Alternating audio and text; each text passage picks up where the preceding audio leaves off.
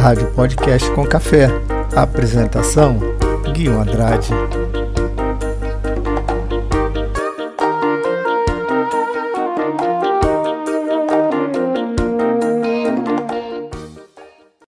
Olá pessoal, tudo bem? Aqui Guilherme Andrade, Podcast com Café, cidade do Porto, tempo chuvoso, 15 graus aqui na cidade.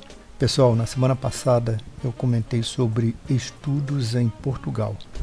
E o podcast de hoje é um assunto que eu tenho recebido vários e-mails com várias perguntas. E hoje eu vou comentar sobre a minha experiência de três anos aqui em Portugal, vivendo na cidade do Porto, ok?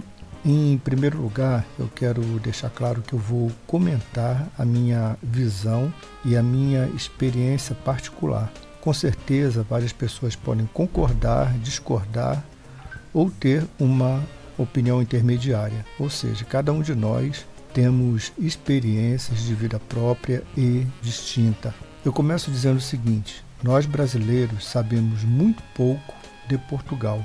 No Brasil, nós não temos tantas informações de Portugal como os portugueses têm do Brasil, apesar de muitas informações serem filtradas.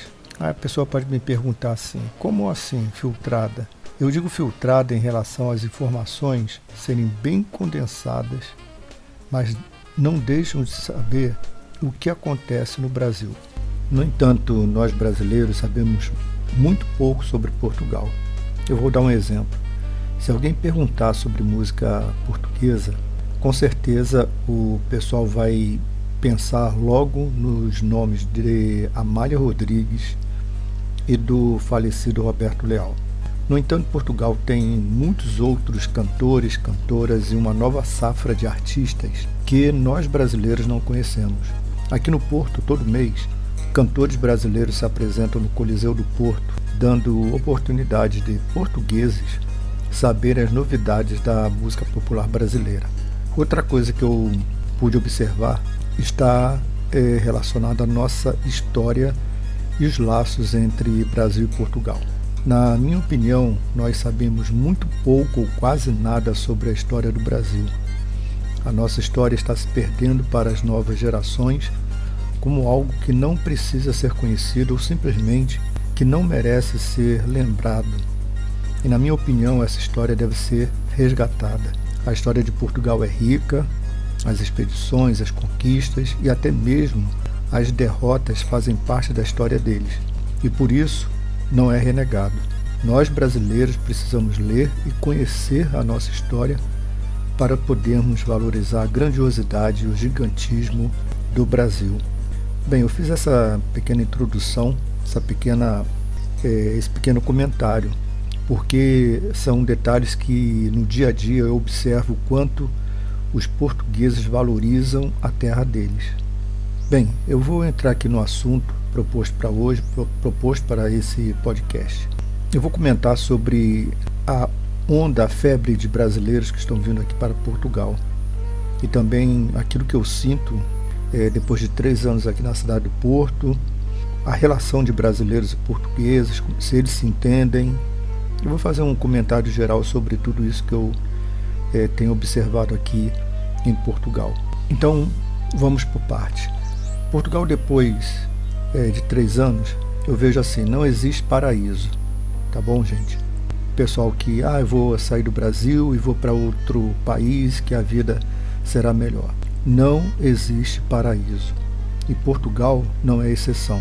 Portugal, como qualquer outro país do mundo, apresenta também problemas. Aqui também tem greve de professores, greve de transporte, de carga de combustível, greve na saúde, enfim, são greves onde os profissionais eles lutam por melhores salários e também melhor plano de cargos, melhores condições de trabalho, enfim, melhor condição de vida. O salário mínimo em Portugal é de 600 euros, é um dos mais baixos da Europa. Hoje eu vi um noticiário dizendo que o salário mínimo aqui em Portugal vai aumentar para 750 euros até 2023 hoje 600, mas vai aumentar para 750 até 2023. Eu sempre digo que a matemática ela não erra. 2 mais 2 são 4 e não existe mágica. É, se eu sozinho trabalhando, se eu ganhar 600 euros, eu vou aumentar para 700 euros, tá bom? Se eu receber 700 euros por mês. Onde eu posso morar no Porto com esse salário? Um quarto não custa menos do que 300 euros. Eu faço um cálculo de alimentação mensal de 120 euros por mês. É claro que esse valor ele depende de pessoa para pessoa, o que a pessoa come, é, a alimentação que ela geralmente ela é, usa, ela tem, ela vai ao supermercado e ela compra. Isso aí varia de pessoa para pessoa. Eu estou colocando aqui 120 euros uma pessoa morando sozinha. É, o transporte de 30 a 40 euros por mês. O pacote de celular básico, 10 a 15 euros. Isso aí é o básico, podendo variar de pacote e de operadora. Só nesses itens que eu falei, moradia, alimentação, transporte e comunicação, somam 475 euros. Isso para uma pessoa solteira, uma pessoa que vive sozinho e que vai morar num quarto. Não estão incluídos uma saída ao bar, um passeio nos finais de semana, uma compra de roupa para enfrentar o inverno e a compra de algum medicamento para tratar uma gripe ou alergia, uma visita periódica ao dentista, além de despesas extras. Isso aí é o valor básico, foi o cálculo que eu passei de um valor básico, ou seja, 475 euros para uma pessoa que ganha 600, 700 euros, ou seja, uma vida básica. Se calcular baseado em 600 euros, como eu falei, sobram 125 euros ou 225 euros se calculado 700 euros. Então cada um faça sua análise e cheguem às suas próprias conclusões. Se for um casal sem filhos, as despesas aumentam porque, no mínimo, esse casal vai morar ou vai querer morar num T0 ou T1. Esse T0 ou T1, T0 é o kitnet no Brasil e o T1 é um apartamento de, de um quarto. Aqui em Portugal eles classificam os apartamentos nesse nível. T0 é uma kitnet, o T1 é um apartamento de um quarto, T2 é um apartamento de dois quartos, T3 de três quartos e assim por diante. O valor do arrendamento também sobe, nesse caso, para 450 euros, daí para cima, dependendo da eh, localização. O valor de um aluguel de um T0 ou T1 pode variar é, dentro desse valor aí, de 450 euros, 500 para cima, dependendo da região. A alimentação sobe também, assim como despesas de água e luz. Quando a pessoa mora num quarto, o valor do quarto, do arrendamento ou aluguel do quarto já está incluído essas despesas. Mas se a pessoa for morar num apartamento T0, T1, ela vai ter que pagar essas despesas de água e luz. Portanto, o ideal é o casal trabalhar. Se a gente pensar assim, o que é o sonho e a realidade? O que é o sonho e a realidade? Pessoal, quando nós temos um sonho, um desejo de realização, nós devemos focar e colocar energia para atingir o objetivo. Isso aí é claro. Não devemos deixar de lado nossos sonhos, baseados em informações de certos blogueiros, youtubers, ou influenciadores digitais. Se você tem um sonho, vá em busca dele. No entanto, é preciso dizer o seguinte: faça o seu planejamento. Por que eu digo isso? Porque tem muita gente que quer sair do Brasil na cara e na coragem, com a cara e com a coragem. Quer sair, não aguenta mais, não quer mais e acha que mudar de um país vai solucionar, vai resolver o problema dela de insatisfação. Mas nessa vontade de querer sair, ela esquece uma coisa muito importante: é o planejamento. Além do planejamento econômico, ela também ter o planejamento é, de tudo aquilo que ela pre pretende fazer, além dela estar emocionalmente preparada para fazer essa transição, para fazer essa mudança. Então eu digo assim: esse planejamento ele deve ser minucioso, muito bem planejado. Conte consigo mesmo. É o conselho que eu dou. Conte consigo mesmo. Não dependa de ninguém e tampouco daqueles que dizem ser supostos amigos, porque é, você estando no Brasil é uma coisa conversando com seu amigo em outro país. Ele diz que ajuda, ele diz que vai te orientar, ele diz que vai te ajudar, mas no final a realidade é totalmente diferente, porque são dois mundos paralelos, dois mundos diferentes. Traga o seu dinheiro, no mínimo, para aguardar os documentos ficarem prontos. Esses documentos aqui em é, Portugal, é, no mínimo seis meses. Muitas pessoas dizem, muitas pessoas dizem, ah, em três meses fica pronto. Conta com seis meses, porque é, de uns tempos para cá essa documentação tem demorado muito. O último documento que eu tirei do meu cartão de residência demorou quatro meses. E também a pessoa tem que contar com a possibilidade de greve ou atraso de documentos emitidos pela imigração. Já houve esse tipo de problema aqui do pessoal que trabalha na imigração, que faz a liberação da documentação, eles fazerem greve e a documentação demorou mais. Nem todos os processos são iguais. É como eu falei, alguns podem, quem sabe, resolver em três meses, outros em quatro ou até mais tempo. Então, nem todos os processos são iguais. Algumas pessoas contam facilidades algumas pessoas contam facilidades e escondem as dificuldades. Às vezes você pode assistir um vídeo e a pessoa só conta a beleza do local, que tudo é bonito, tudo é maravilhoso, mas ninguém conta quais são as dificuldades em morar naquela cidade. E outras pessoas apenas contam com a sorte. Não pense em contar apenas com a sorte, mas faça um bom planejamento. Certa vez foi noticiado aqui na cidade que alguns passageiros compravam, compraram as passagens para vir aqui para Portugal, comprovaram chegar aqui com apenas 400 euros e sem comprovação de morada ou residência. Outros não tiveram questionamentos sobre comprovação de dinheiro, ou seja, não podemos confiar plenamente na questão sorte. Você pode chegar no aeroporto, apresentar seu passaporte, o oficial da imigração ele carimbar seu, seu passaporte, te dá entrada sem fazer algum tipo de questionamento. Mas você também pode chegar no aeroporto e encontrar um oficial de imigração que ele vai te questionar onde você vai ficar, se você tem alguma carta convite, se você tem é, dinheiro suficiente para se manter durante o seu período de turismo aqui em Portugal, porque geralmente as pessoas vêm com o visto de turista e alguns oficiais da imigração podem perguntar quanto tempo você vai ficar, onde você vai ficar, se você tem um comprovante de hotel, onde você vai ficar e o período que você vai ficar aqui na cidade. Então acaba virando, se você não conseguir convencer ou se você não tiver a documentação para permanência aqui na cidade, você pode transformar a sua viagem num verdadeiro pesadelo. E outro detalhe é a questão cambial. Né?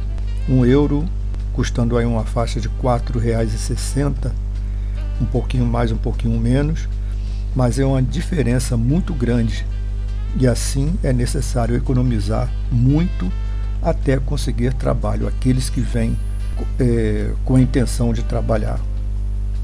Se me perguntarem é, sobre é, a possibilidade de vir do Brasil para cá com visto de turista e buscar trabalho aqui, será que é fácil? Também não é fácil. Eu vou dizer por quê. Tem pessoas que vêm com a cara e a coragem, vêm como turista e decide ficar.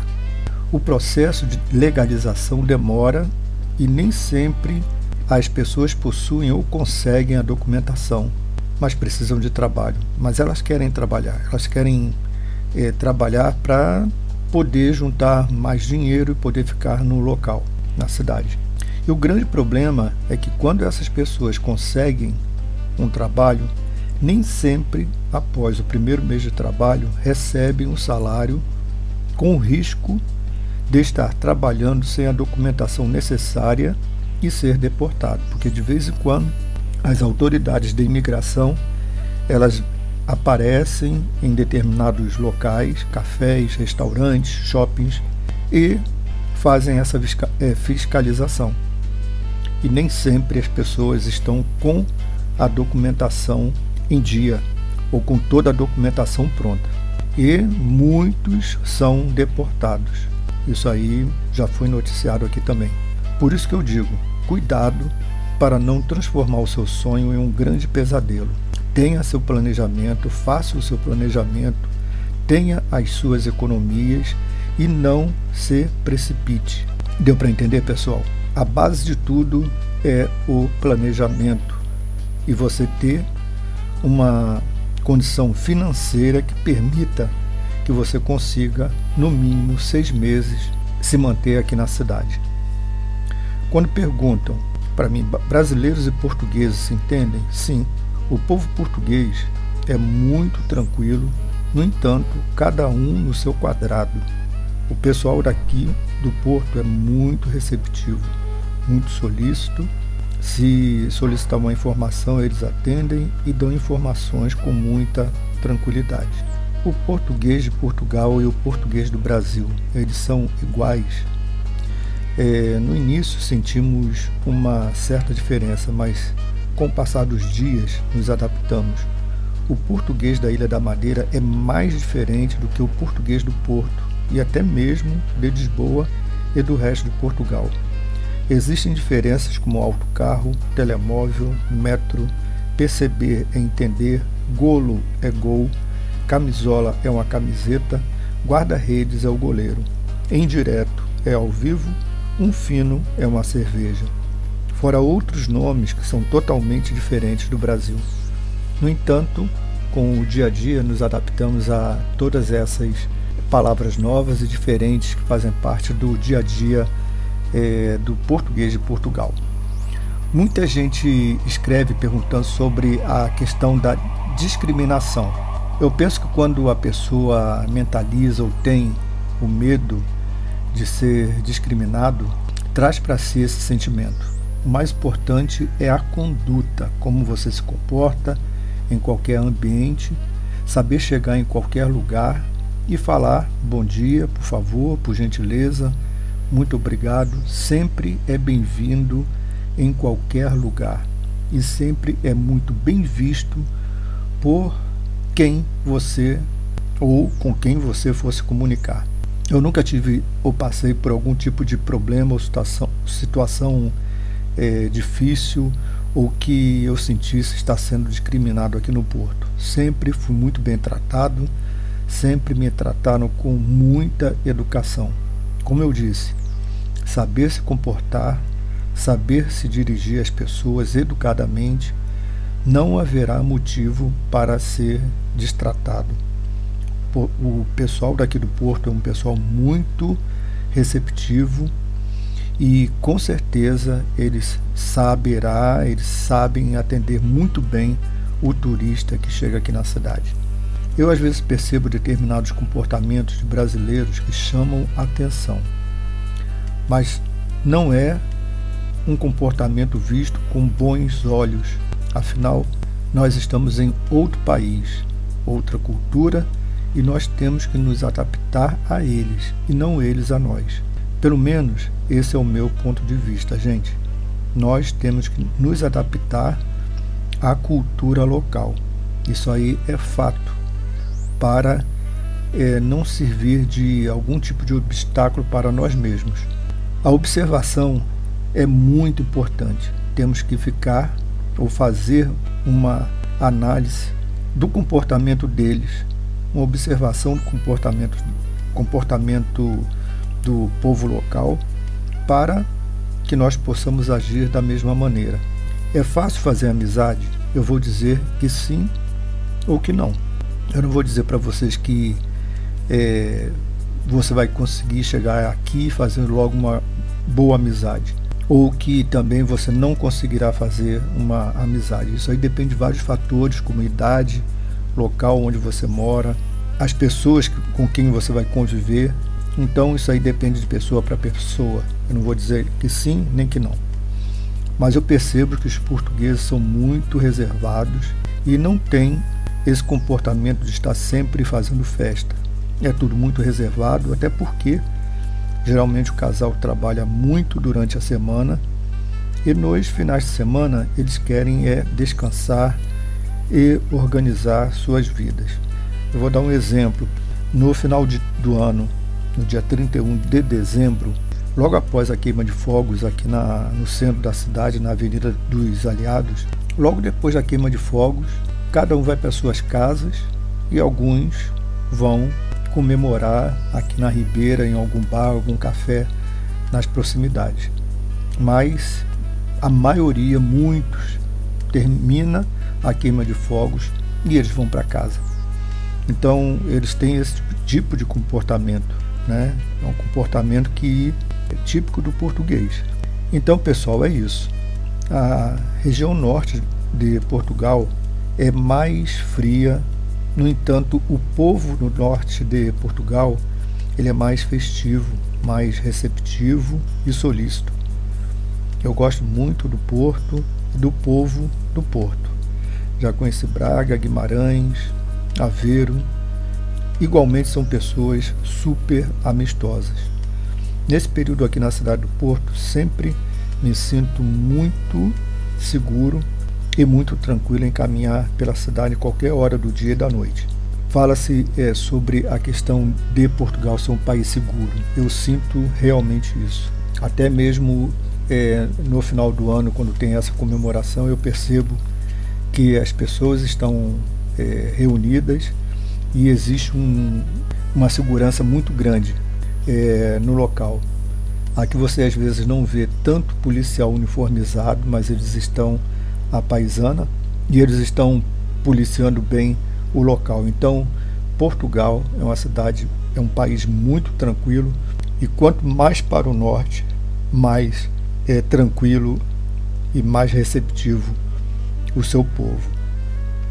Bem, pessoal, essa foi é, minha opinião e visão depois de três anos aqui no Porto. Caso queiram mais informações, podem me enviar um e-mail o e-mail está aí disponível na apresentação do podcast com café, ok?